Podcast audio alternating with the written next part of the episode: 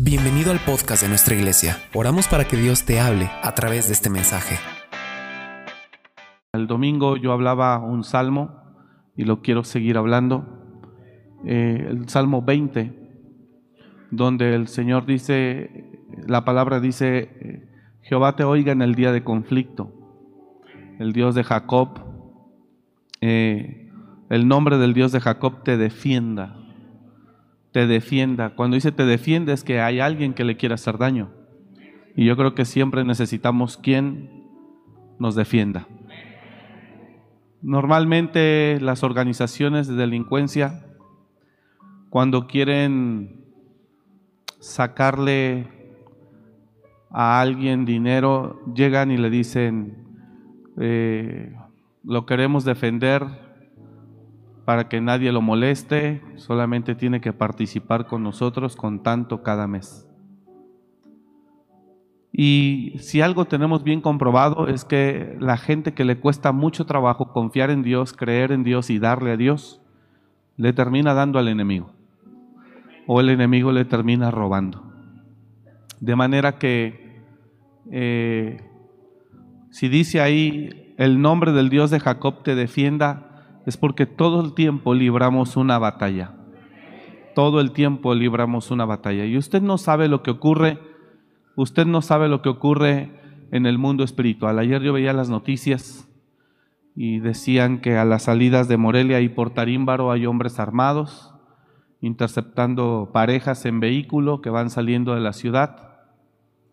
Eh, y obviamente los amagan con armas de fuego, si no se paran les disparan con el fin de intimidarlos y cuando ya los, los pueden eh, bajar, pues los secuestran y ya les piden cantidades de dinero. Eso salió ayer en las noticias eh, de nacionales.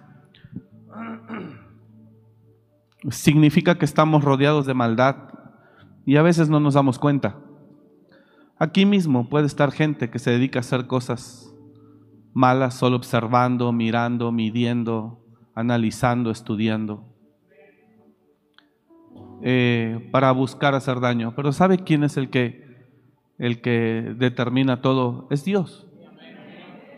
Y yo creo que si nosotros creemos en Él, yo creo que Él nos guarda. Y Él nos defiende. Pero no solo es creer, diga conmigo, no solo es creer eh, diga conmigo, es honrar, es bendecir. Eh, por favor, conéctese a la palabra, lo que le quiero compartir esta noche. Vuelvo a lo mismo, usted solamente escucha, usted decide si con la palabra que usted escuche hoy lo agarra como una hoja de libreta, la hace bolita y la tira a la basura. Amén, eso es una decisión suya. La otra es que usted la eh, analice, la valore, la compruebe, eh, lo que usted quiera hacer y al final usted decida si sí o si no. Y la otra es recibirla y, y creerla. Pero cuando dice el Salmo, el Dios de Jacob te defienda, es que todo el tiempo estamos librando una batalla muchas veces ni cuenta nos damos. Ni cuenta nos damos. Y que creo que Dios siempre está librando batallas a nuestro favor.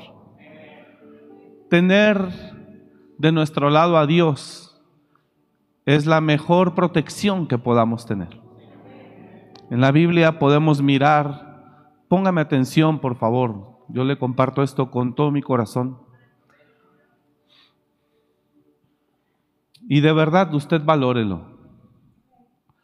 Pero tener a Dios de, su lado es lo mejor que le puede pasar.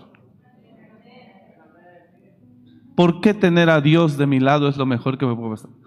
Pues hermano, es Dios el que determina todo.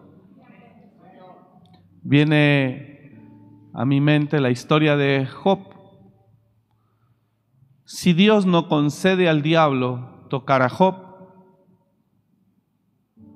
el diablo no hace nada. Entonces, tener a Dios, diga conmigo, tener a Dios de nuestro lado Es lo mejor que podemos hacer. Solo que para que Dios esté de nuestro lado, es necesario también recibir su palabra, aceptar su palabra. Empezar este año de la mano de Dios, yo creo que sería lo más sabio que usted y yo podemos hacer. Le vuelvo a repetir, usted puede considerar esta palabra como usted quiera. Estúdiela, deséchela, acéptela, lo que usted quiera. Nadie le va a obligar a nada. La última palabra la tiene usted. Pero yo le vengo a decir a manera de consejo, empezar el año con la protección de Dios, empezar el año con la protección de Dios, yo creo que es lo más inteligente que podemos hacer. Todo el tiempo están librándose batallas y yo creo que el Señor siempre nos guarda. Siempre nos guarda. Y cuando nosotros lo valoramos o lo vemos, pues más agradecidos estamos. Y no es ninguna casualidad. No es ninguna casualidad que Dios le haya dicho a Israel, cuando lo saca de Egipto de ser esclavo, Dios le da unas instrucciones a Israel, al pueblo, a la nación de Israel. Cuando Dios saca a Israel de Egipto, ellos tenían más de cuatro siglos siendo esclavos. Y los egipcios los oprimían duramente, dice el Éxodo. Dios mismo levanta a Moisés y le dice, quiero que vayas a Egipto porque he visto cómo los egipcios oprimen a mi pueblo. Entonces, el pueblo de Israel en Egipto era oprimido, esclavizado. He estado escribiendo también ahorita un mensaje. Eh, a lo largo del mes lo voy a compartir. Eh, entonces Dios mismo libra a través de Moisés a Israel de esa esclavitud en Egipto. Pero cuando Israel sale de Egipto, Dios inmediatamente les da instrucciones. Y ese es el problema del cristiano, que Dios quiere que lo haga libre, pero después ya no quiere recibir instrucción. La gente está esclava. Egipto es sinónimo de esclavitud.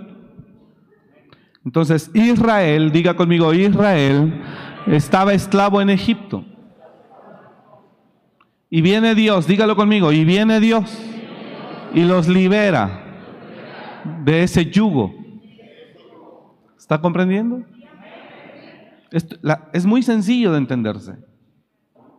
Mire, Israel está esclavo en Egipto bajo el yugo del imperio más poderoso. Viene Dios con su poder y los libera. Qué bendición. Y los saca hasta con riqueza, con la riqueza de los egipcios. Qué bendición. Pero cuando Dios los lleva al desierto, fuera de Egipto, ahora Dios les da instrucciones. Pero ya ellos no las quieren. Ya ellos no las obedecen, ya ellos no les gusta. Es exactamente lo que ocurre con el cristiano. Dios lo hace libre del alcohol, de las drogas, de la pornografía, del adulterio, de lo que usted quiera. Le sana la enfermedad, le hace el milagro financiero, no sé. Eso es liberarte de Egipto.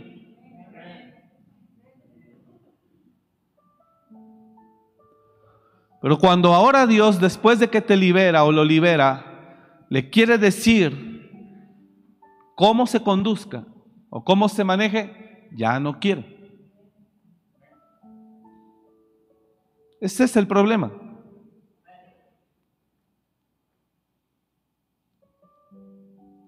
Así.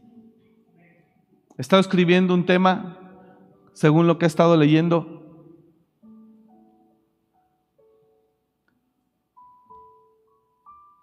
El yugo era algo que se le ponía antes a los animales y a los esclavos. El yugo. Cuando usted y yo estábamos en Egipto, ese yugo estaba sobre nosotros. Éramos esclavos a las drogas, al alcohol, a la mentira, al pecado, a lo que usted quiera. Viene Dios y rompe ese yugo. Te hace libre del alcohol, del tabaco, de lo que usted quiera. Pero después de que se rompe ese yugo, Él ya no quiere nada. Y el Señor dice, Jesús también habla de un yugo que hace la misma función. Llevad mi yugo. Entonces Jesús rompe un yugo, el yugo de esclavitud, el yugo de la injusticia, pero no para que no, no traiga ningún yugo, sino para que reciba el yugo de Cristo, que ese es fácil y que es ligero. Pero no es sin yugo. ¿No me entendió?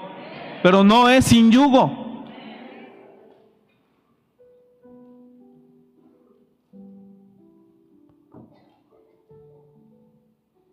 Ese es el problema que el cristiano quiere. Ayúdenme con mi problema, pero ya no me digan cómo tengo que vivir. Jesús no habla de que no habrá yugo con él. Él dijo, sí habrá yugo. Pero el mío es distinto. No soy injusto, no te voy a oprimir, ni siquiera te voy a controlar. No es que controlan, tan controlados que usted tiene que estar aquí a fuerza.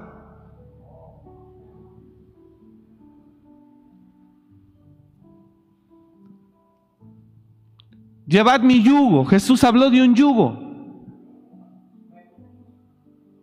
O sea, tampoco quiere que estemos sueltos. Solo que el yugo de Cristo te guía a la verdad. Solo que el yugo de Cristo te guía a la vida eterna. El yugo de Cristo te guarda. Entonces, el problema con Israel es que cuando Dios los hace libres de Egipto, ahora ellos ya no quieren el yugo del Padre. Empezar este año reconociendo que somos hijos de Dios y que caminamos y vivimos como Él, como Él quiere que vivan sus hijos, es bueno porque nos va bien. ¿Alguien me está entendiendo lo que yo estoy hablando? Entonces, acepte el yugo de Cristo. Que ligero es, llevad mi yugo sobre vosotros y aprended de mí que soy manso y humilde de corazón y hallaréis descanso para vuestras almas. Pero hay otro texto donde dice, mi yugo es fácil y ligera es mi carga. Pero hay un yugo, diga conmigo, hay un yugo. El yugo de Egipto se pudre a causa de la unción. El Espíritu Santo lo hizo libre a muchos de ustedes en un retiro de transformación, porque ahí el Espíritu se mueve. En febrero vamos a hacer un retiro, si Dios quiere, eso es un hecho en el nombre de Jesús. Lo pensábamos hacer el último fin de enero, pero tendremos aquí el, último viernes de enero, si Dios nos permite, velada de oración.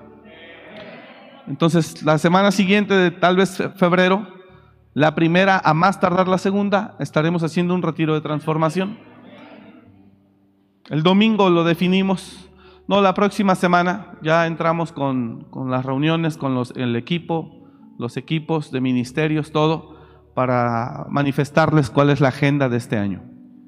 Pero ese es el punto, que el yugo se pudre a causa de la unción y cuando somos libres ya, no, ya nos cuesta mucho trabajo aceptar ese yugo. El nuevo yugo, que es el de Cristo. Contar con la protección de Dios para este año es importante. ¿Qué necesito para contar con la protección de Dios? Aceptar su yugo, que es fácil y es ligera su carga. y eso es un consejo que yo le doy. Le decía, tener protección o empezar este año con protección es muy importante eh, para empezar el año. Si usted eh, lo hace, créame que puede tener buenas bendiciones o buena protección de parte de Dios en lo que resta el año. Yo no le estoy diciendo que no le va a pasar nada malo, porque muchas cosas Dios permite para desarrollar nuestro carácter y seguir creciendo. Pero tener el respaldo de Dios es fundamental. Y como le decía, muchas veces somos librados y ni cuenta nos damos. Yo en lo personal, lo he dicho en otras ocasiones, no sabe cómo le agradezco a Dios que no he caído en cama. ¿De verdad? Y estamos a veces en climas extremos. Y yo le digo, gracias Señor, porque a veces tal parece que ya voy, ya me va a dar, ya me va a dar, y me levanto otra vez. Y yo agradezco a Dios que tengo salud. Dos, agradezco a Dios. Yo viajo mucho, hermano. Yo salgo mucho a otras ciudades. A veces todos los días. Hoy no fue la excepción. Y agradezco a Dios que nos guarda. Y vemos tantos accidentes. Nos guarda de robos. Yo agradezco a Dios su protección. Su protección es real a nuestra vida. Por eso caminar de la mano de Él es importante. ¿Por qué? Porque Él es el mero bueno. El diablo no hace nada si Él no se lo permite. Dígale al lado, caminar de su mano es importante porque Él es el mero bueno. El diablo no hace nada, vamos, dígalo, el diablo no hace nada si Dios no se lo concede. ¿Es en serio?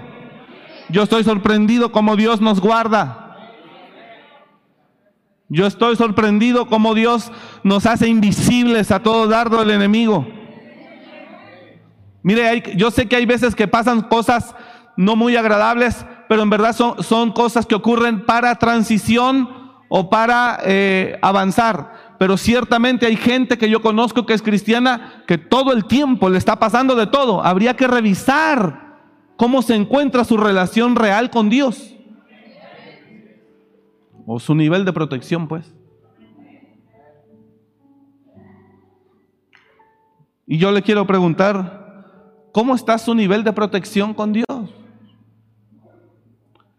Porque le voy a decir una cosa, si usted cree que no hay que hacer nada, nada, nada, nada para que Dios nos guarde y nos proteja, usted se equivoca. Porque una cosa es que Dios tenga misericordia. Y otra cosa es que Dios le diga al diablo, no toques a mis ungidos. Son dos cosas distintas. Una cosa es que Dios tenga misericordia como de usted y de los malos que dice, buenos y malos, el sol sale sobre buenos y malos. Una cosa es eso. Y otra cosa es que usted lleve un sello, que el diablo y las tinieblas lo vean y digan, no lo podemos tocar a él. Eso es otra cosa. Diga conmigo, eso es otra cosa. ¿Sí me está comprendiendo o no? Es como traer un auto y no tenerlo asegurado. Usted dice, bueno, como no puede pasar nada o como me lo roban y se acabó todo. Yo conozco una persona que yo le dije, asegura tu carro, asegura tu carro, no solo por un robo, sino por un accidente, un choque, hay quien respalde. El, seguro le costaba unos 8 mil, 9 mil pesos. No lo quiso hacer por desidia, por lo que usted quiera. Y pum, de repente, viendo el teléfono, se distrajo, dio un golpe, un golpe leve, le costó 20 mil. Pagó lo de tres años de seguro. Paga el seguro. Gracias por entender. Como que ahora están más conectados de este lado. Yo voy a predicar de este lado mejor aquí. Voy a venir para acá.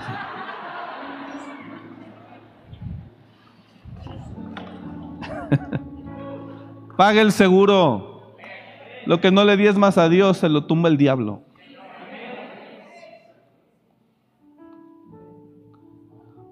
Dios le dijo a Israel, te saco de Egipto. Ahora te doy estas instrucciones, quiero que lo hagas y yo te guardaré. Yo te guardaré. Yo te saco de Egipto con mano poderosa y ahora yo te voy a instruir que tú hagas esto, esto y esto y yo te guardaré.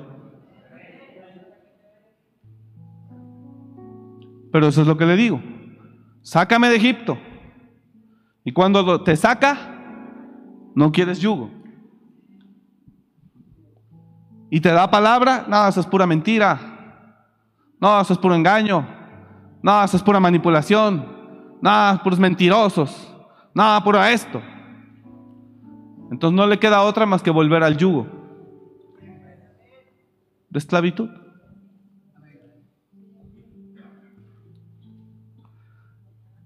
El diablo mira. ¿De dónde vienes? Le dice Dios a Satanás. Libro de Job.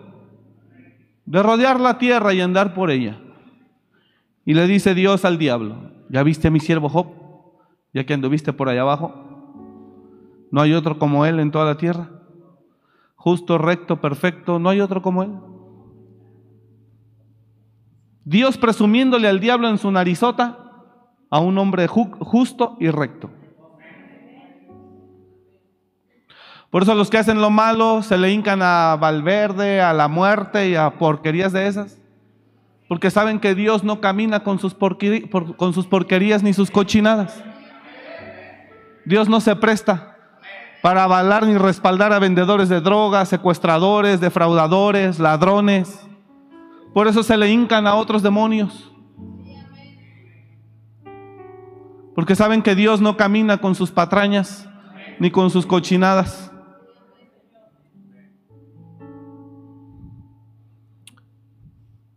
Tenía ganas de soltarla esa, estaba ahí como metida.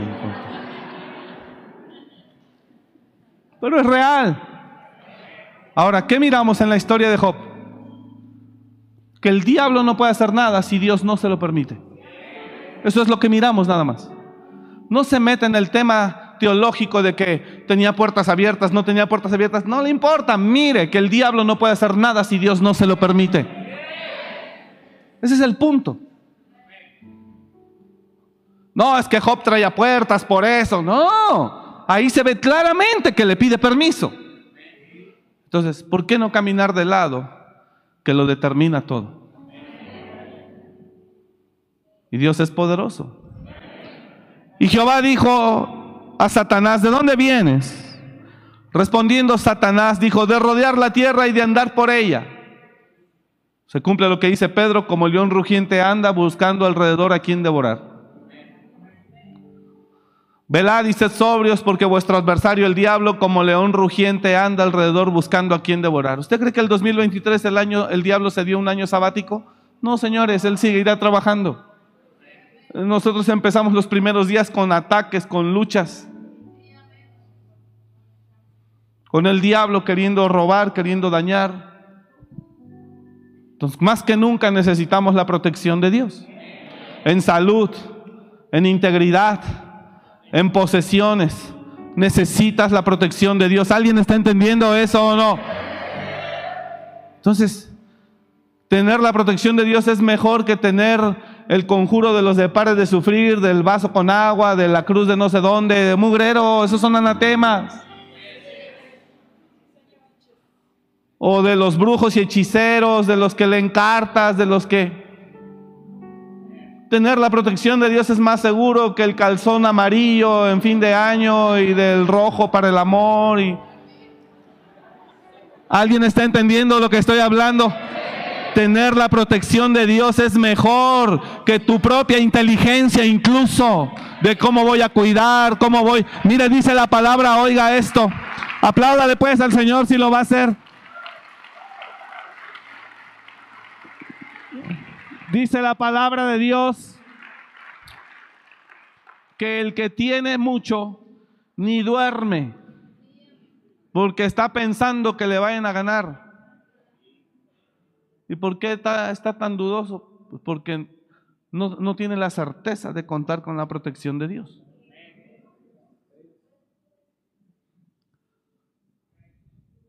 Entonces, empezar con la protección de Dios es fundamental.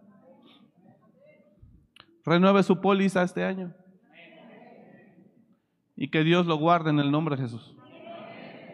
Más barato que los escoltas, más barato que las cámaras, más barato que todo. Y vigilancia y protección las 24 horas. Renueve su póliza. Ahora, ¿qué necesito para que mi póliza hacer lo que Él me pida? Y ahora le voy a entrar en eso, ¿no? Pero solamente quiero demostrarle eso. Eh, que el diablo no puede tocar si Dios no le permite. No puede tocar a nadie. Ya viste a mi siervo Job, le dice.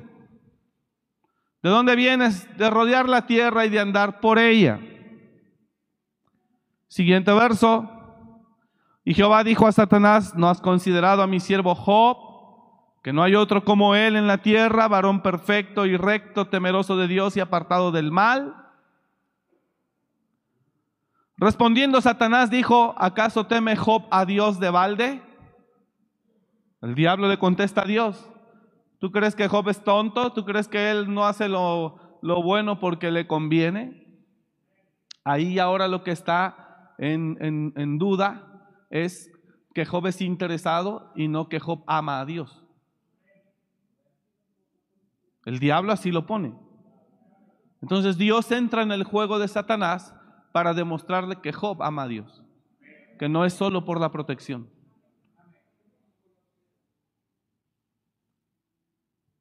No le ha acercado alrededor a él y a su casa y a todo lo que tiene. Mire lo que está diciendo el diablo.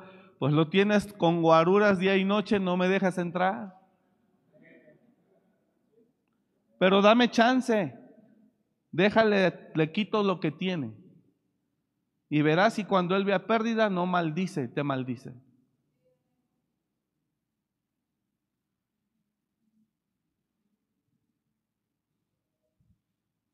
Yo he visto gente demasiado natural, intelectual trabajando. Hablaba yo hace un tiempo con un doctor. ¿Qué tal, doctor? Muy conocido él aquí. Esto, lo otro aquí, no, acá, no.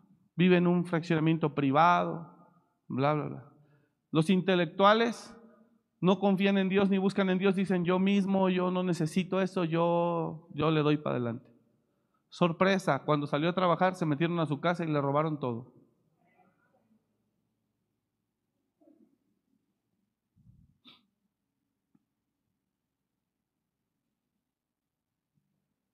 Traer escoltas le cuesta 25 mil pesos mensuales, uno. Si trae cuatro o trae ocho, usted paga 200 mil mensuales. Una escolta le cobra 25 mil mensuales. Pregúnteles cuánto les pago, yo traigo 16.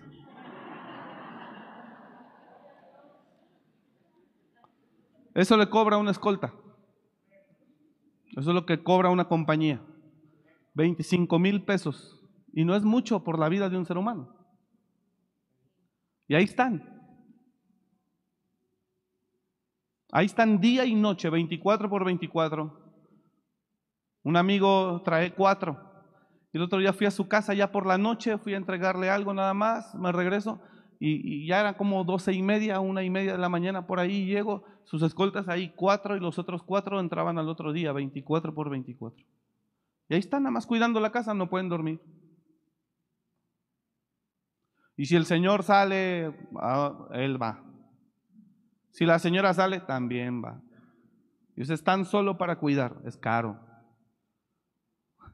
Sale más caro comprar seguridad que tener la seguridad de Dios. Eso es lo que le estoy dando a entender. No sé si me está comprendiendo. Bueno, el hecho que quiero que entienda es que siempre hay un adversario. Diga al de lado, siempre hay un adversario y siempre hay alguien que te quiere dañar, que está pensando cómo dañarte. Siempre hay alguien que está maquinando mal contra usted, siempre. Siempre. Hay alguien que se levanta con ganas de fregarte. Tendrá apellido, pero su nombre es Satanás. Siempre hay alguien. Vamos, dígalo fuerte, siempre hay alguien. Diga al de al lado, siempre hay alguien maquinando cómo dañarte. Tener la protección de Dios no es un lujo, hermano, es necesario. De veras, siempre hay alguien que está buscando.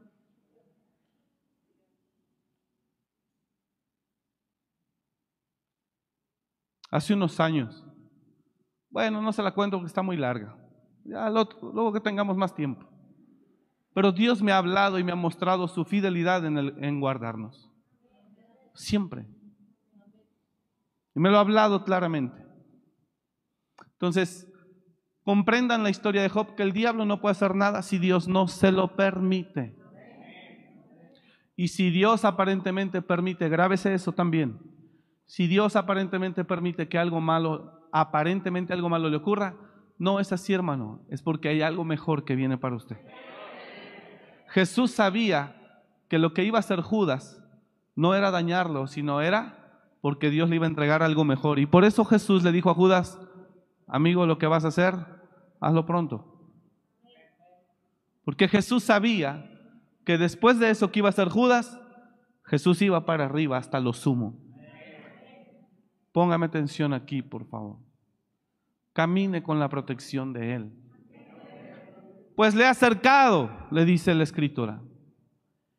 Le ha acercado alrededor de a él y a su casa y a todo lo que tiene. Al trabajo de sus manos has dado bendición. Por tanto, sus bienes han aumentado sobre la tierra. Pero extiende ahora tu mano y toca todo lo que tiene y verás si no blasfema contra ti en tu misma presencia. Oiga esto, aquí hay algo poderoso también. Pero extiende, déjalo por favor el texto, pero extiende ahora tu mano y toca todo lo que tiene. Aquí eso nos da algo todavía más claro. El diablo le está diciendo a Dios, pero quítale lo que tiene. Significa que el diablo por sí mismo no le puede quitar nada. Le está diciendo en otras palabras el diablo a Dios, pero dame orden de que yo vaya y le quite. Por eso cuando Satanás se revela, ni siquiera puede pelear Dios con él. Pelea Miguel. Porque Satanás ni siquiera está a la altura de Dios. Satanás mismo es una misma creación de Dios. Dios creó los ángeles y, Satanás es un ángel caído. Por eso el que estaba al nivel de él era Miguel. Era un ángel. Y cuando hubo la rebelión en el cielo, quien pelea es Miguel y, y, Miguel y sus ángeles luchaban contra el gran dragón, dice Apocalipsis 12. Entonces, aún el diablo, diga conmigo, aún el diablo le sirve a Dios. Aún el diablo le obedece a Dios.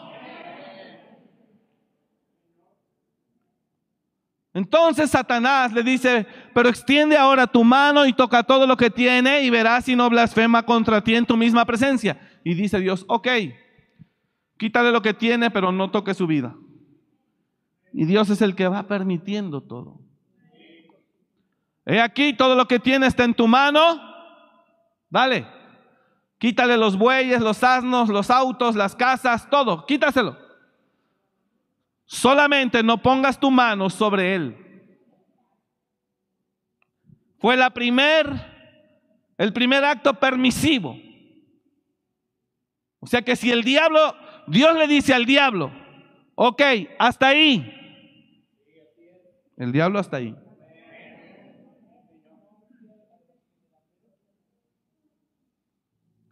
Dios es, Dios es el que determina todo. Ok. ¿Está entendido eso? Bueno. Dios lo redime a usted. Óigame acá. Dios lo saca de la esclavitud a usted y lo redime. Y Dios le establece a usted leyes que ese es su yugo, que es ligero. Ese es su sistema de protección. Si las rompe, se complica. ¿No me entendió? Si las rompe, ahí se puede complicar. Es lo que comúnmente el cristiano siempre ha dicho, abrió puertas. El sistema que Dios le establece a usted, que es un yugo ligero, es el que le mantiene el sistema de protección, donde el enemigo no lo puede tocar. No lo puede hacer. Entonces, ¿a dónde voy con esto? Para avanzar. Que si nosotros hacemos lo que Él nos dice, contaremos con la protección de Él para el año. En verdad, hermano, tenemos que estar agradecidos con Dios por tener salud, tener trabajo, tener casa, tener familia. Y si salió a pasear, más agradecido tiene que estar porque otros ni siquiera salieron de su casa. No cualquiera lo hace y menos en este tiempo. No cualquiera lo hace. Si le va a aplaudir, hágalo bien. No cualquiera lo hace. Tener la protección de Dios es fundamental para este tiempo. Repito, tener la protección de Dios, dígalo conmigo por favor para que no duerma, tener la protección de Dios es fundamental para este tiempo. ¿Por qué para este tiempo? La ecuación es sencilla, porque la maldad viene en aumento. Entonces, tener la protección de Dios en este tiempo es fundamental. Porque la maldad viene en... Claro. ¿Qué significa la maldad en aumento? Ponga atención acá. Aún la gente más cercana se le puede meter el diablo para dañarte. La traición y el daño puede venir de quien menos esperas. Porque la maldad crece. Y vaya que lo he estado experimentando ahorita estos días.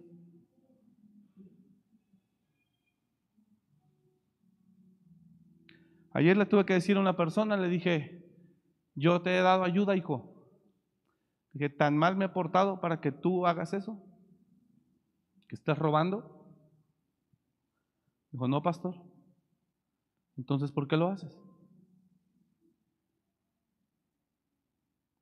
¿Por qué volviste a hablar a ciertas personas para pedir dinero a nombre de nosotros? ¿Por qué lo sigues haciendo?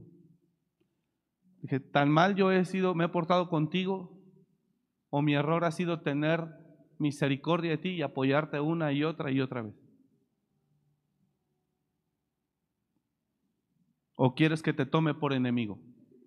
¿Quieres que te tome por enemigo? Entonces las cosas van a cambiar.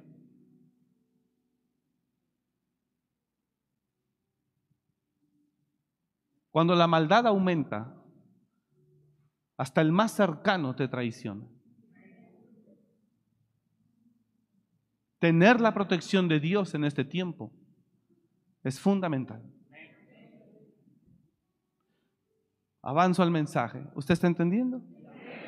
¿Cómo puedo tener la protección de Dios? Créale y obedézcale lo que le diga. Eso es todo. Créale y obedézcale.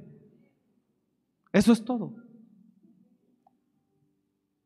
Si hablamos del dar, dar, dar, dar, Dios cuando saca a Israel de Egipto, le dice a Israel acá, te saqué de Egipto, de casa de servidumbre. Ahora aquí vas a hacer todo lo que te diga para que te vaya bien, para que yo ensanche tu territorio y para que nadie codice tu tierra. Bueno, todo primogénito me lo vas a consagrar a mí. Dios le dijo a Israel, todo primogénito mío es, el que abriere matriz mío es macho o varón. Todo. No me vas a dar lo último, ni lo segundo, ni lo que tú creas, lo primero. Dios se lo ordena a Israel. Está en Éxodo y está en Deuteronomio. Después, Dios le ordena a Israel. Dios le ordena a Israel que ninguno se le presente con las manos vacías. Tres veces se presentará todo varón tuyo de la casa de Israel al año.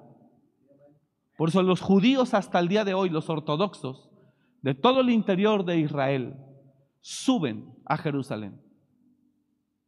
Tres veces al año.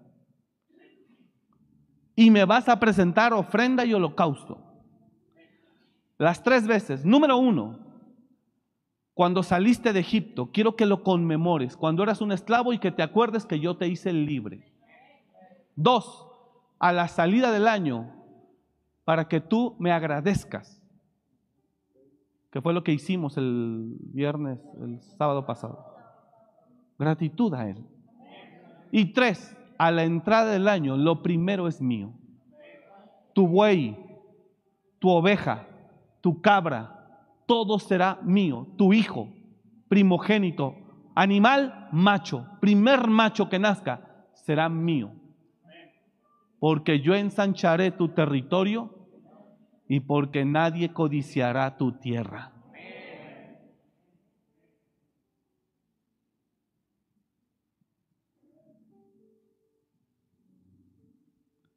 Puede hacer con la palabra como una hoja que la arranca, la cebola y la pone en la basura piénselo o recíbalo. Pero todo eso lo conectamos con Salmo 20 que ahí abrí. Dice, Jehová te oiga en el día de conflicto. Jehová te defienda. Haga memoria de todas tus ofrendas. Y de ti tenga y acepte tus holocaustos. Porque usted y yo no sabemos que en marzo o en febrero o en octubre o en agosto o en julio algo puede pasar. Mis padres cuando empezó el COVID, ellos vivían en México y la iglesia estaba cerrada. Ahí es donde echas mano de la póliza, fíjate. Mi hermana Shirley, la más chica, vive en el mismo fraccionamiento, pero en otra calle, en otra privada. Y yo tenía peso por mis padres, carga, y el COVID a todo lo que daba. Mi papá y mi mamá viviendo solos en México. Yo tenía peso y carga. Y cuando estaba esa ola con todo, creo que la segunda o la primera, desde que empezaban los contagios y yo veía en los noticieros que iban en aumento, yo estaba casi seguro que oía de parte de Dios que a mi papá le iba a dar. estaba seguro. Pasaba una semana, otra, y un día le hablo a mi hermana. No le hablé a mi papá, porque ellos no te dicen cómo están. Si están mal, te dicen bien para no preocuparte. Entonces ese día le hablo a mi hermana Shirley. Dije, hola hermana, ¿cómo estás? Ella vive en otra calle ahí. Hola hermano. Oye, ¿cómo está mi papá y mi mamá? Y me dice, ¿por qué? Dije, porque siento carga. Pues fíjate que como que trae una tos y todo, ya vino el médico a la casa, lo atendió, le dio tratamiento. Cuando ella me dice eso, dije, ya valió gorro. Y yo por dentro dije, no, es COVID. Pasaron cuatro o cinco días más. Y me habla mi hermana y me dice, mi hermano, hermano, fíjate que mi papá ya no come, ya está muy callado. Traje al médico otra vez, me saca un video ahí en la sala, mi papá ya callado. Era un miércoles. Dije, no, mi papá está mal. Dije, mañana voy por ellos. Hablo con mis hermanos los de aquí, le dije, mi papá está así, así, le dije, lo más seguro es que tenga COVID. Dije, yo voy a ir mañana por ellos. Si ustedes quieren ir, vamos, y si no, pues yo voy. Y el otro día jueves, sí me acompañaron mis dos hermanos, los mayores. Y llegamos a México, mi papá y mi mamá tirados en la cama, sin comer días. Yo mi papá me lo traje ya acá casi sin conocimiento por la falta de oxígeno. Directo a internarlo. ¿Qué hice? Clamar a Dios. Padre. Y fuerte la batalla. Mi papá yo lo, yo lo bajé cuando llegamos en la noche del jueves. Lo bajé, se soltó un tormentón, lo bajé cargando. Mi papá estaba temblando ya. Ya no, yo, ya, ya él no. Mi mamá no estaba tanto, pero mi papá sí muy mal. Y ahí fue donde yo dije, Señor, lo que le dije el sábado, ahora de lo de mi mamá, que ya está bien, gracias a Dios, ahí está, caminando, ayer fui a verla. Que escúcheme acá, por favor. Gracias por sus oraciones, por cierto, hermano. Que Dios les bendiga. Siempre vamos a necesitar el socorro de Dios, siempre. Y es mejor que nuestra oración tenga un fundamento. Un fundamento de fidelidad, de entrega, de servicio. Yo creo que es, es, más fácil que Dios escuche. No sé qué piensa usted, véalo por lógica, analícelo. Yo creo que Dios es más fácil que escuche a alguien que le ha servido, que lo ha honrado, que le ha creído, que ha sido fiel con Él en obedecerle, a quien lo busca cada que lo necesita. Y que Dios no tiene nada de Él, nunca sirve, nunca da, nunca ofrece, nunca está, que Dios no cuenta con Él para su reino. ¿A quién cree Dios que usted que Dios pueda escuchar más? Por lógica, creo que hay alguien al que ha podido dar un poco más su vida, ¿no cree usted? Usted valórelo.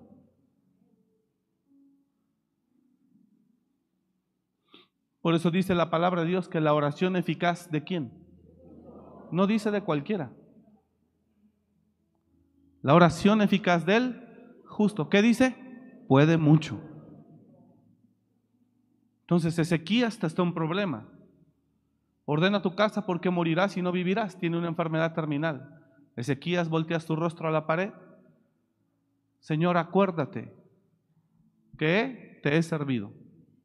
Dos, que te he obedecido. He andado delante de ti en rectitud de corazón. Tres, que he hecho lo que ha sido agradable a tus ojos. Fue todo.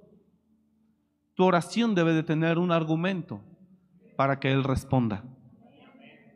Y Ezequías ya tenía todo, diga conmigo, y Ezequías ya tenía todo un, una trayectoria, diga conmigo, una trayectoria de fidelidad, de obediencia.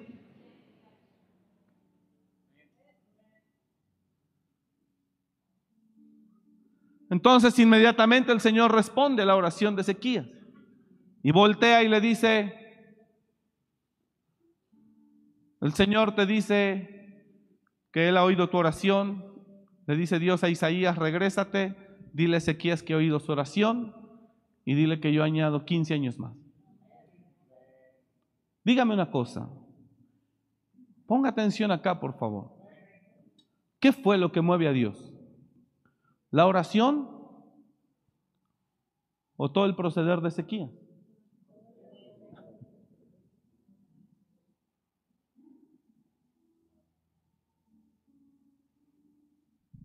¿Qué es lo que mueve a Dios para decirle, yo añado 15 años más? Pero la metástasis, ¿qué importa al diablo la metástasis? Añado 15 años más. Porque Dios manda. ¿Qué importa la metástasis? Yo digo que 15 años más y 15 años más. Usted está entendiendo. Pero ¿qué es lo que hace que Dios responda? ¿Que le estuvieron lloriqueando? El hombre tenía argumentos en, su, en sus palabras. Ordena tu casa, porque morirás y no vivirás. Así dice el Señor. Isaías 38.1. En aquellos días Ezequías se enfermó de muerte Y vino a él el profeta Isaías, hijo de Amós, y le dijo, Jehová dice así, ordena tu casa, porque morirás y no vivirás. O sea, usted ya caminó, va, como los médicos, ¿no? Que ya no se puede hacer nada. Entonces él volvió su rostro a la pared y oró a Jehová y dijo, te ruego, oh Jehová, te ruego que hagas memoria. Dame el de Isaías 38, por favor. Isaías 38, verso 1. También está en Reyes, pero esta es más corta. En aquellos días se enfermó de muerte y vino a él el profeta Isaías, hijo de Amós, y le dijo, Jehová dice así, ordena tu casa porque morirás y no vivirás. Entonces volvió Ezequías su rostro a la pared e hizo oración a Jehová. Y le dijo, oh Jehová, te ruego que te acuerdes. Ahora que he andado delante de ti, en verdad y con íntegro corazón. Hasta ahí. He andado. Eso no es una oración de un minuto. He andado. ¿Qué implica? ¿De qué habla? Una vida. Una vida de luchas y problemas, pero sin renegar ni quejarse. De no recibir tal vez lo que él anhela, pero aún así seguir honrando y sirviendo a su Dios. Eso es lo que implica. De hacer un frío y una nevada espantosa, pero no deja de ir a la iglesia. Eso es lo que implica. De llegar cansado del trabajo, pero decir, pero yo voy a la casa de mi Dios. De no traer dinero como en otras ocasiones, pero estar ahí alabándolo y adorándolo con gozo y alegría. Eso es lo que implica. Leerlo, dos palabras, es fácil. Demostrarlo y mantenerlo. ¿Alguien está entendiendo eso? Ah, los cristianos de chocolate que solo no les salen las cosas como las querían y votan todo, hablan mal de todo el mundo y se largan. Hablo de ellos porque ya no están. Aquí hay puros que aguantan. Hombre, pura gente de fe. Pero no se queja. De eso se trata. Acuérdate ahora que han dado delante de ti en verdad y con íntegro corazón. O sea, nunca han dado ni hipocresía, ni en falsedad, ni en mentira, ni en engaño. Y también, y que he hecho lo que ha sido, o sea, lo que me has pedido, lo que ha sido agradable a tus ojos, lo he hecho. Es todo lo que él dice. Es todo lo que él dice. No saca un amuleto, no saca nada. Es todo lo que dice. Siguiente verso. Y lloró Ezequías con gran lloro. Es todo.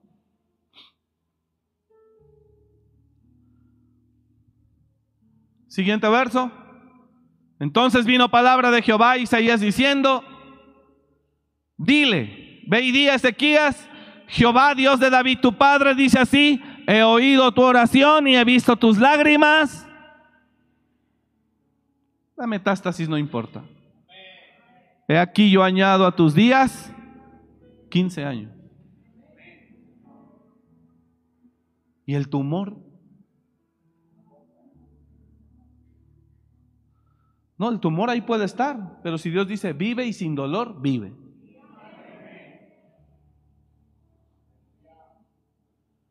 Dios determina todo. Es de sabios decirle, quiero tu protección. ¿Dónde firmo? ¿Qué tengo que hacer? ¿Usted está entendiendo? Y no necesita cuatro grupos de cuatro hombres que lo cuiden. Quiero tu protección. Búsquelo. Y si Dios le dice esto, honrelo. Hermano, ¿le digo algo? Esto aquí ya nada más entre nosotros. Yo lo bendigo mucho porque usted está aquí hoy presente. Lo bendigo, bendigo su esfuerzo, bendigo su sacrificio. Me escribía un pastor, pastor, no voy a ir, este, ando bien ocupado, bien tareado. ¿Sabes qué produce eso en mí? Decepción. ¿Qué tan ocupado puede estar como para no estar aquí? ¿Qué tan ocupado puede estar o cansado para no estar aquí? Si fue Dios el que le dio iglesia.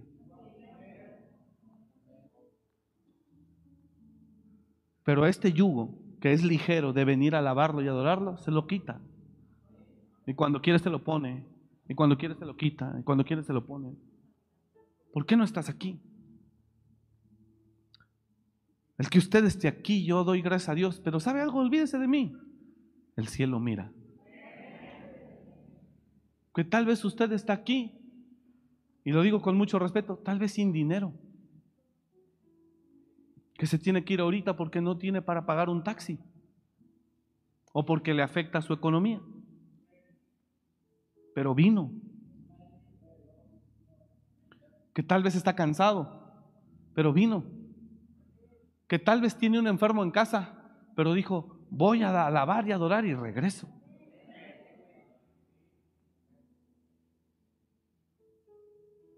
Que tal vez tiene tarea que hacer para entrar a la escuela, pero dijo, pero yo voy a ir a alabar al Señor y regreso. O que es maestro y que tiene que calificar exámenes, pero que vino, hizo la pausa ya y dijo, a la casa del Señor iré.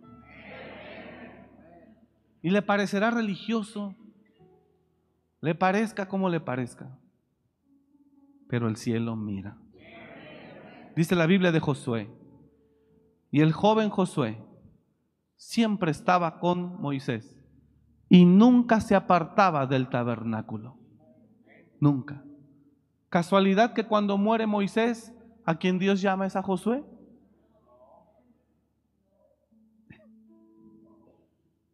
¿Casualidad? ¿Sí está entendiendo acá? Por eso, si usted cree que el venir aquí es perder el tiempo o no vale la pena o es lo mismo, se equivoca.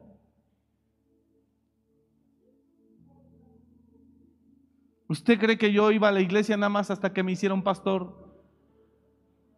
O hasta que me hagan a mí el pastor, entonces voy. Hasta que yo sea el pastor, voy. Y dice la escritura, y hablaba Jehová a Moisés cara a cara. Oiga eso, como habla cualquiera a su compañero. Y él volvía al campamento. El contexto no tiene nada que ver lo de Josué, pero ¿por qué Dios lo menciona? Dice Dios, ahí se queda esa palabrita nomás. El contexto de lo que Dios está hablando no tiene nada que ver. Deja el texto, por favor.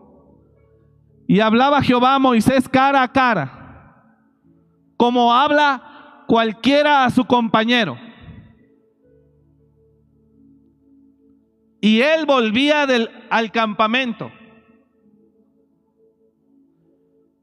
Pero el joven Josué, hijo de Nun, su servidor, nunca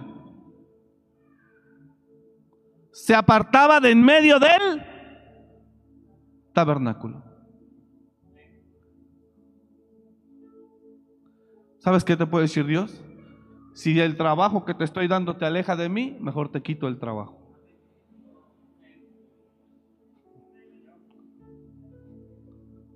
Porque si el trabajo que te estoy dando te aleja de mí, oiga, es ridículo. Es ridículo. Yo puedo llegar de viaje a las 3, 4 de la mañana del domingo y aquí estoy a las 9 y media dando mi clase y a las 12 predicando. Y me sales con que... Ah, absurdo eso. Qué decepción. Por eso el que usted esté aquí, de verdad, yo digo, gracias Señor. Y de verdad lo bendigo, hermano. En fin, concluimos. Empezar el año y estar seguro de esa protección divina es importante. ¿Qué tengo que hacer? Digo, diga conmigo, estar. Diga conmigo, creer. Diga conmigo, hacer. Bueno. ¿Qué tenía que hacer Israel? Porque Dios le ordena. Honrarlo y obedecerlo a sus leyes. Ese era el yugo de Dios sobre Israel. Mira lo que Dios le dice, Éxodo 30 y, Éxodo 32, 34, verso 18. Dios le ordena a Israel, la fiesta de los panes sin levadura guardarás. Siete días comerás pan sin levadura, según te he mandado. Siete días pan comerás pan sin levadura, según te he mandado, en el tiempo señalado del mes de Abib. Dios dice, quiero que celebren y festejen el día que ustedes salieron de Egipto. Porque en el mes de Abib, porque en el mes de Abib saliste de Egipto. 19. Dios le ordena a Israel, todo primer nacido, ¿qué dice? Mío es. Y de tu ganado, todo primogénito de vaca o de oveja que sea macho. Pero redimirás con cordero el primogénito del asno. No quiero que me prometas ni me ofrezcas el primogénito de un asno. Lo redimirás con un cordero. Y si no lo quieres hacer, quebrarás la cerviz del asno lo sacrificarás. Redimirás todo primogénito de tus hijos. Y ninguno se presentará delante de mí con las manos vacías. Cuando usted mira al pueblo judío, hoy, hoy, hoy, y desde la historia, es un pueblo judío que por obedecer lo que Dios les ordenó a ellos, son increíblemente prósperos. Ya le he contado. Nosotros hemos volado para allá. Y una vez volamos de Nueva York a Tel Aviv, en aerolínea israelí. La aerolínea israelí se llama El Al. un vuelo de 11 horas, 12 horas creo. O sea, te dan cena y desayuno. El avión muy grande, 400 personas ahí, 300, 400. Pues nada más hablan hebreo e inglés. Y yo, purépecha, este, español, yo le decía a la sobrecargo, chuscutas, chuscutas, chuscutas, tortilla, tortilla, chuscuta. La palabra chuscuta, todo el mundo la entiende, donde quiera que haya. Bueno, ahí le va. Esto es lo que le quería hablar. Hermanos, esos judíos ortodoxos, todo el avión lleno de judíos ortodoxos vestidos de negro, con la barbona larga, las patillonas largas, el manto que les cae, el que, que Jesús mismo lo traía, ahí vestidos, sentados. Cada tres horas se levantaban los tipos del asiento. Abrían el maletero de arriba, el portequipajes, sacaban su Torah, se amarraban la ley a su brazo, al corazón, y empezaban a hacer sus rezos. En el avión. Como eso iba lleno, unos allá en el baño hacían puños allá de gente, otros en el mismos pasillos, valiéndoles gorro que uno está ahí dormido o queriendo dormir. Tú no duermes, vas sentado. Terminaban para mí fue una tremenda enseñanza de cultura y mirando y aprendiendo. Era una aerolínea israelí. Se quitan, no recuerdo cómo se llama, la enrollan, la guardan en, en su estuche, cierran, lo besan, lo cierran, lo guardan y se sientan otra vez.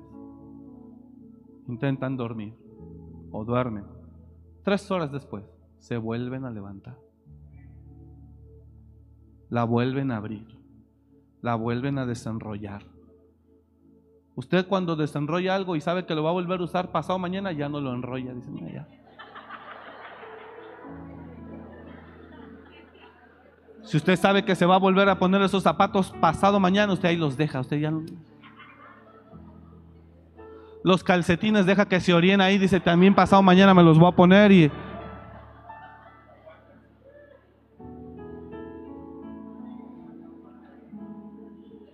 ¿Sí está entendiendo o no? ¿De verdad? ¿Para qué tiendo la cama si me voy a volver a acostar?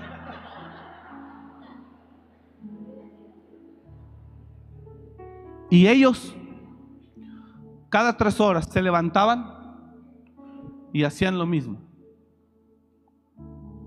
La lámpara no se debe apagar porque esa es una instrucción que Dios les dio a ellos. Por eso se mueven así. La lámpara no se puede apagar. Y usted va al muro de los lamentos y todos están así. No comen cerdo. La barba, todo eso, ordenó Dios no cortársela. La tonsura, que son las patillas, tampoco. Terminan de adorar, guardan todo, lo doblan todo, lo guardan, lo suben y se vuelven a sentar. Tres horas después se vuelven a parar. Ese es Isaac, el hijo de Abraham. Pero usted mira que ellos obedecen la ley y por obedecer la ley, los preceptos, son tremendamente bendecidos. Usted y yo nos cayó bien la gracia. ¿Para qué? Para hacer lo que querramos. Segundo hijo de, segundo hijo de Abraham, Ismael. Los árabes. Cinco veces al día oran. Donde estén. Cargan un tapetito como los que usan los que practican yoga. Cargan un tapetito, un gorro. Los judíos le llaman kippah ellos se cargan uno más grandecito que cubre toda la cabeza. Donde estén, tienden su tapete y empiezan a orar en dirección hacia la mezquita. Ese es el otro segundo hijo de Abraham, Ismael. Miren los árabes, de los más ricos del mundo. Recibo el mundial, pero no vas a hacer lo que quieras. Nadie se puede encuerar, nadie puede andar de la mano, hombres con hombres, no se pueden besar, no se pueden, sino a la fregada. Váyanse a hacer su mundial por donde quieran. ¿Cuánto dinero habrá dado Qatar para callarle la boca y comprar a FIFA? Porque para que FIFA haya aceptado, para que FIFA haya aceptado, si hacemos el mundial allá, aunque no dejes a nadie tomar cerveza en la calle, aunque no dejes que los homosexuales se abracen y se besen en la calle, aunque no dejes que esto. ¿Qué dicen los árabes? ¿Cuánto quieres? Pero mi ley no me la rompes. Y si no, búsquele.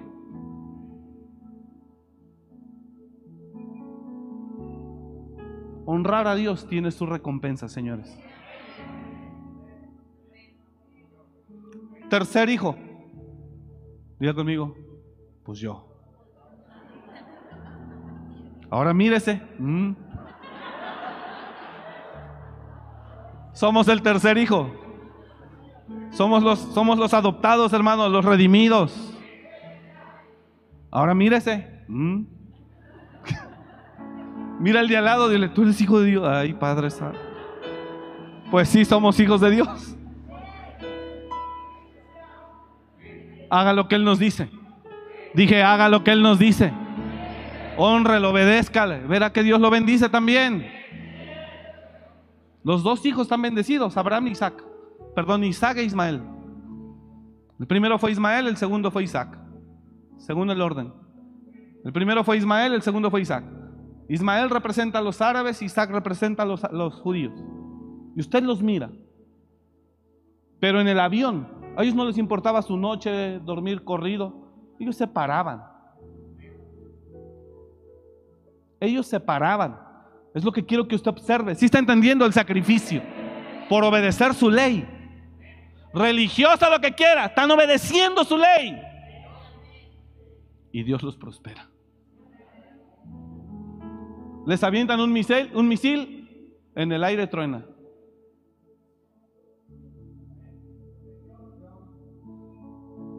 Les avientan un misil de la franja de Gaza, de los países que son sus enemigos, los que los rodean.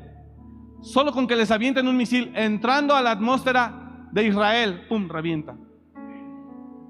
No pisa. No toca tierra. Le llaman la armadura, la, la cúpula de hierro. Ellos desarrollaron esa tecnología. ¿Casualidad? De donde quiera que les envíen un misil a los israelitas, territorio israelí. Por eso se dice que Israel es la tierra más segura del mundo. Les envían un misil de donde sea y entrando a los aires, detonan el aire. No entran. Y eso en lo espiritual yo digo es igual a protección divina. Estamos rodeados de mal, hermano. Maquinando contra nosotros y hasta los más cercanos quizá. Entrar este año con la protección de Dios es fundamental. Mi consejo y cierro, dele primicia a Dios.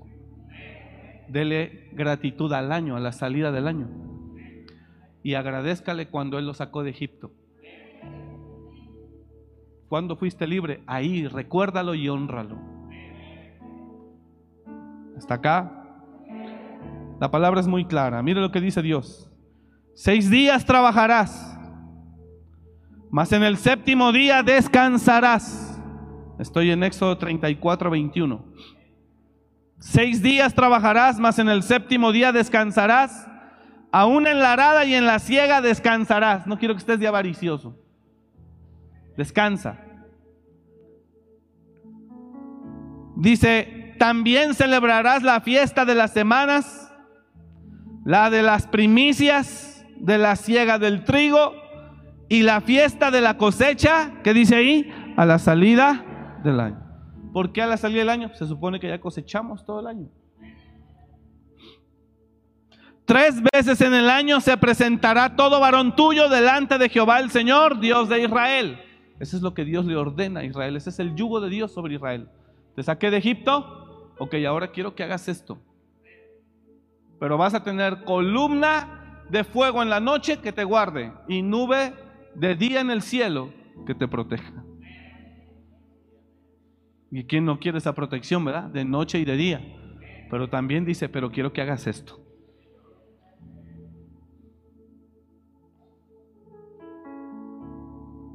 Ese es el problema. Queremos que Dios nos bendiga y nos dé todo, pero no queremos hacer lo que nos pide.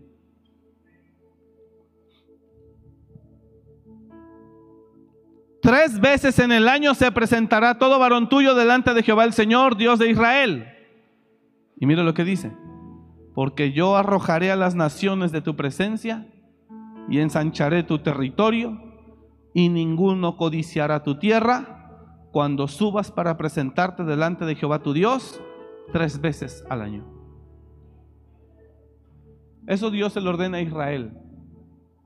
Si hay aquí un teólogo que diga eso es para la ley, por supuesto que estoy de acuerdo con usted. No, no estoy imponiéndoselo.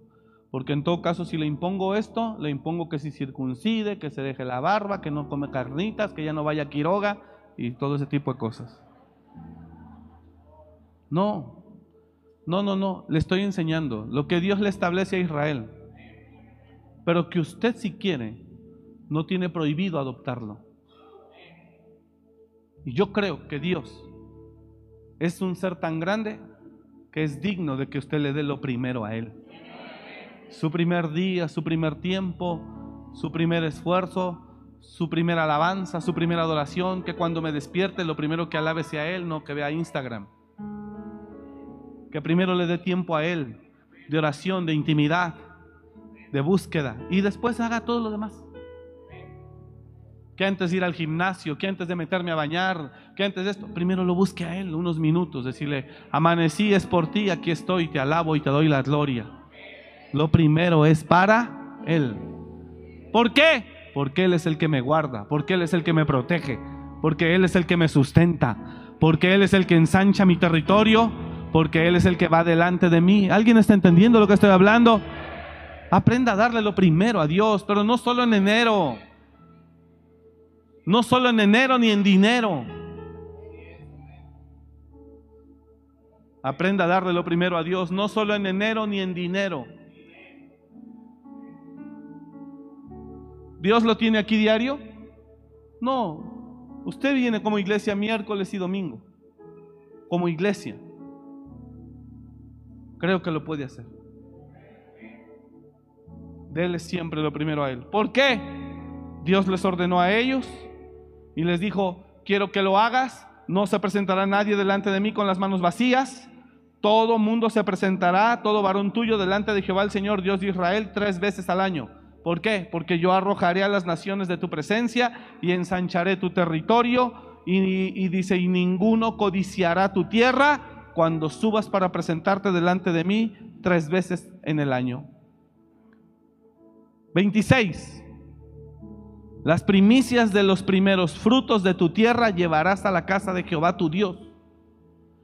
No cocerás el cabrito en su leche o en la leche de su madre.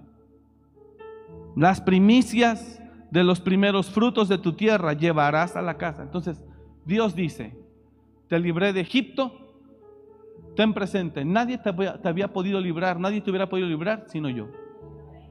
Dos, abrí el mar para que pasaras ahí, caminando. Ni siquiera te puse a pujar, ni siquiera te puse a esforzarte, caminando pasaste te abrí el mar, te liberé del yugo de esclavitud. Justo es que si te digo, lo primero soy yo, lo tengas presente. ¿Cuántos dicen amén a eso? Y Él nos guardará de nuestros enemigos. Apláudale fuerte a Él.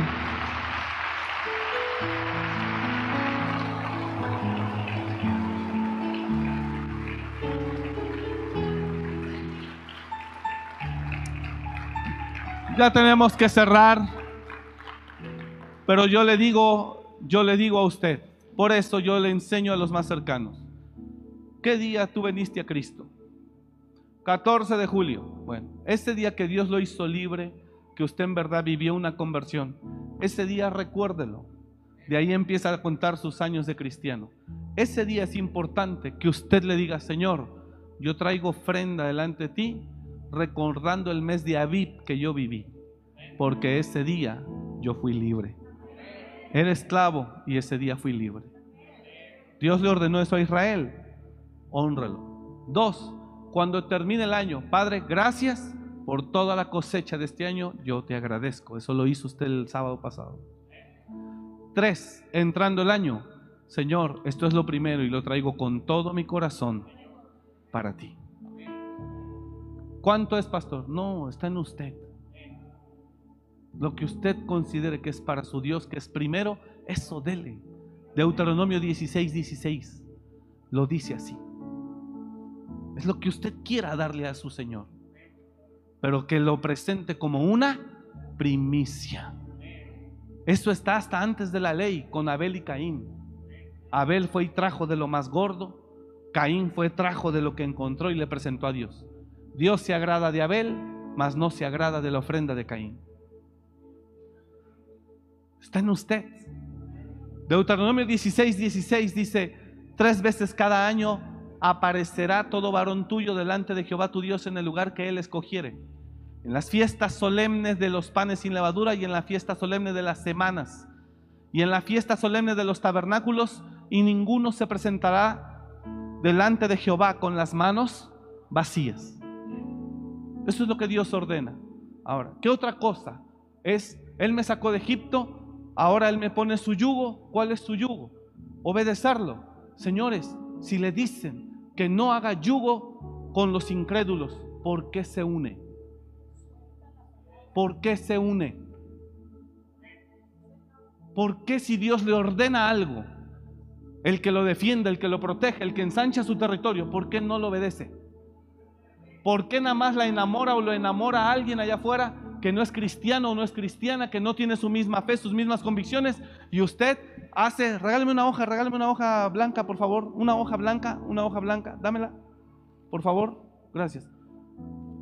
Y todas las tablas de la ley que usted tiene de su Dios que le ha puesto, cuando llega ese momento, yo me voy con ella. Me voy con él. ¿Por qué obedece más lo que le conviene? ¿Por qué no querer el yugo del Señor? Él lo sacó de Egipto. ¿Por qué usted se le hace fácil? Ahora, estoy hablando de yugos. Pablo es el que habla Nuevo Testamento. ¿Dónde está toda la palabra que recibió? ¿Dónde está toda la enseñanza? ¿Dónde está su amor que le ha confesado al Padre y le ha declarado al Padre? Para que ahorita por cualquier cosa usted pum, pum, la palabra. Pásamelo otra vez. Para que ahorita por cualquier cosa usted tiene las tablas del Señor escritas en su corazón y cuando llega otra cosa que no va de acuerdo a lo que Dios le instruyó, las arranca y las tira. ¿Y dónde está la palabra? No os embriaguéis con vino en lo cual hay disolución, más bien sed llenos del Espíritu y sigue de borracho. Pero es cristiano y sigue de borracho. Ay, no tiene nada de malo una cerveza. Ay, no tiene nada de malo una cuba. Ay, no tiene nada de una michelada. Ay, no tiene nada de malo. Entonces, ¿qué es redimido o no es redimido?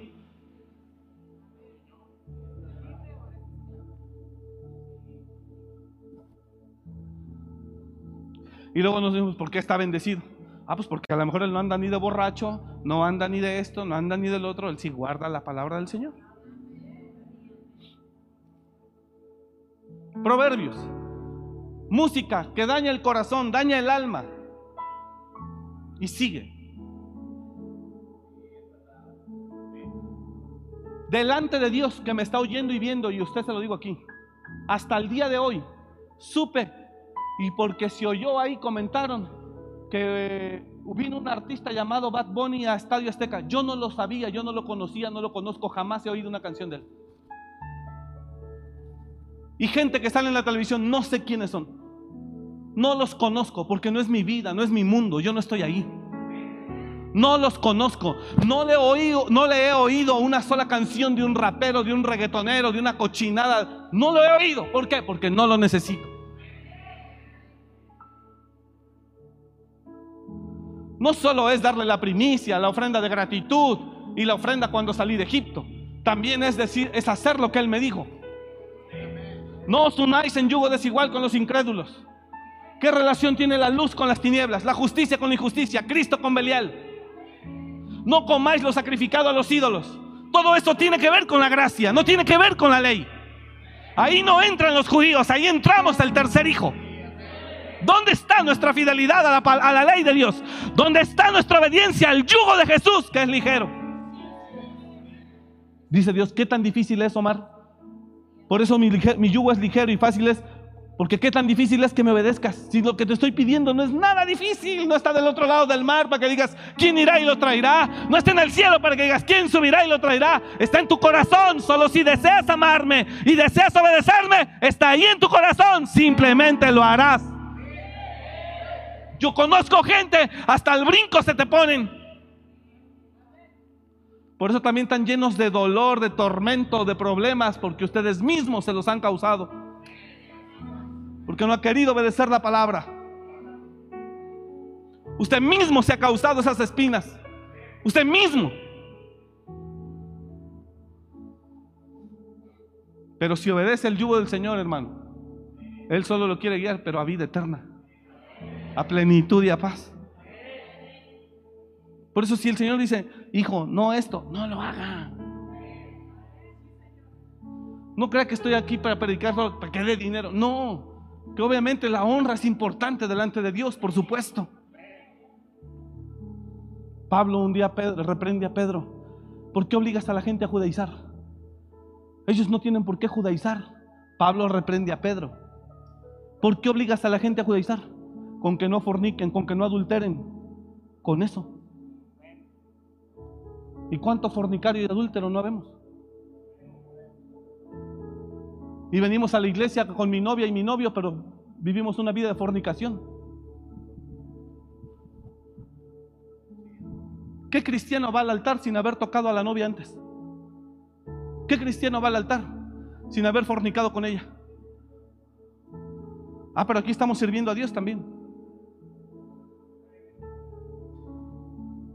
Y somos adúlteros y somos fornicarios. Y aquí estamos. No se enoje, hermano, por favor, nada más reciba la palabra. Pero aquí estamos. Esa es la ley, ese es el yugo de Jesús. ¿Qué otorga? Protección. Dios le dice al diablo, no lo tocas. Él me ama, Él ama mi ley. ¿Alguien está entendiendo eso? Así vine a Cristo. Bueno, así quédese. Pero eso es real, hermano. Eso es real. Ayúdanos, Padre, en el nombre de Jesús. Entonces no solamente me refiero a las tres fiestas que le estoy diciendo que lo hagamos. Yo creo que es justo cerrar un año y decir, viví 364 días, 365 con el que estoy viviendo. Es justo decirte, Señor, gracias. Porque me guardaste, porque no me dejaste, porque esto, porque aunque no fui fiel, tú permaneciste fiel, gracias.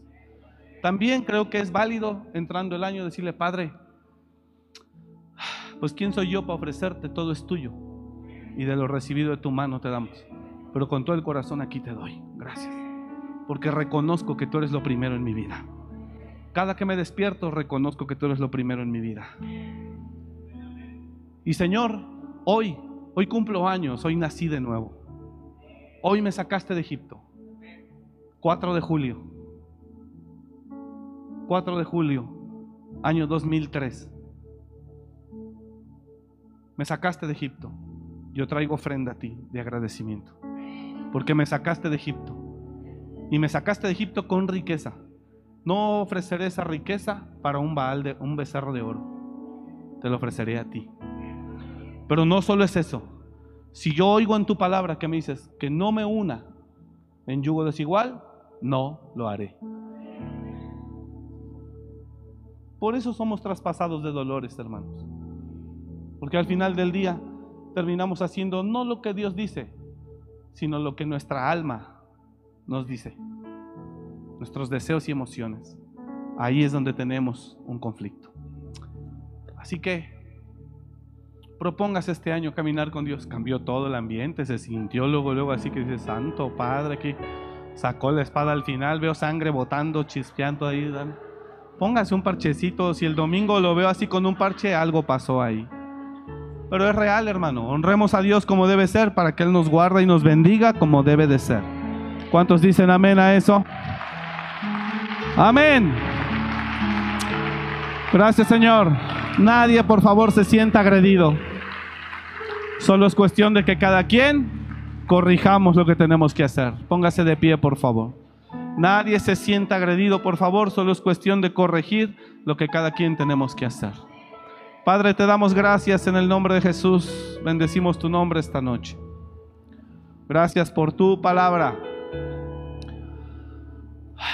Gracias, Señor.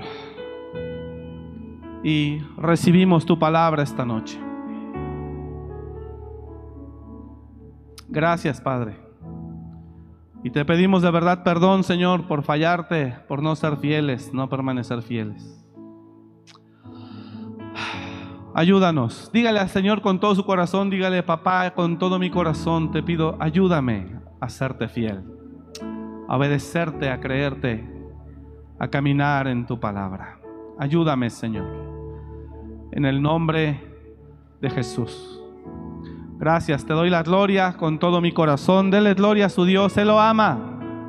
Te doy la gloria con todo mi corazón, Señor. Dígale.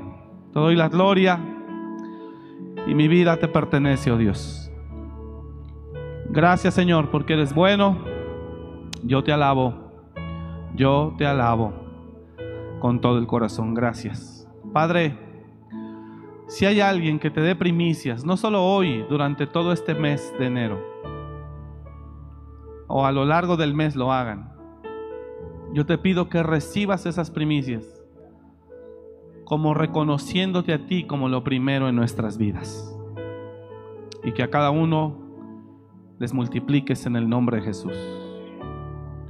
Gracias Padre, gracias por todo lo que tú nos das. Te amamos, te bendecimos. Bendigo a tu iglesia y gracias por tu palabra. En el nombre de Cristo Jesús. Gracias. Diga conmigo, gracias Señor. Yo recibo tu palabra en el nombre de Jesús. Amén. Amén. Que Dios le bendiga mucho. Lo esperamos este sábado en Noches de Restauración. Ahora sí retomamos a las ocho y media.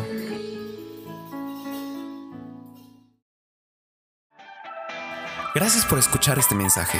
Comparte y suscríbete. Para más información de nuestro ministerio visita www.amoryrestauracionmorelia.org.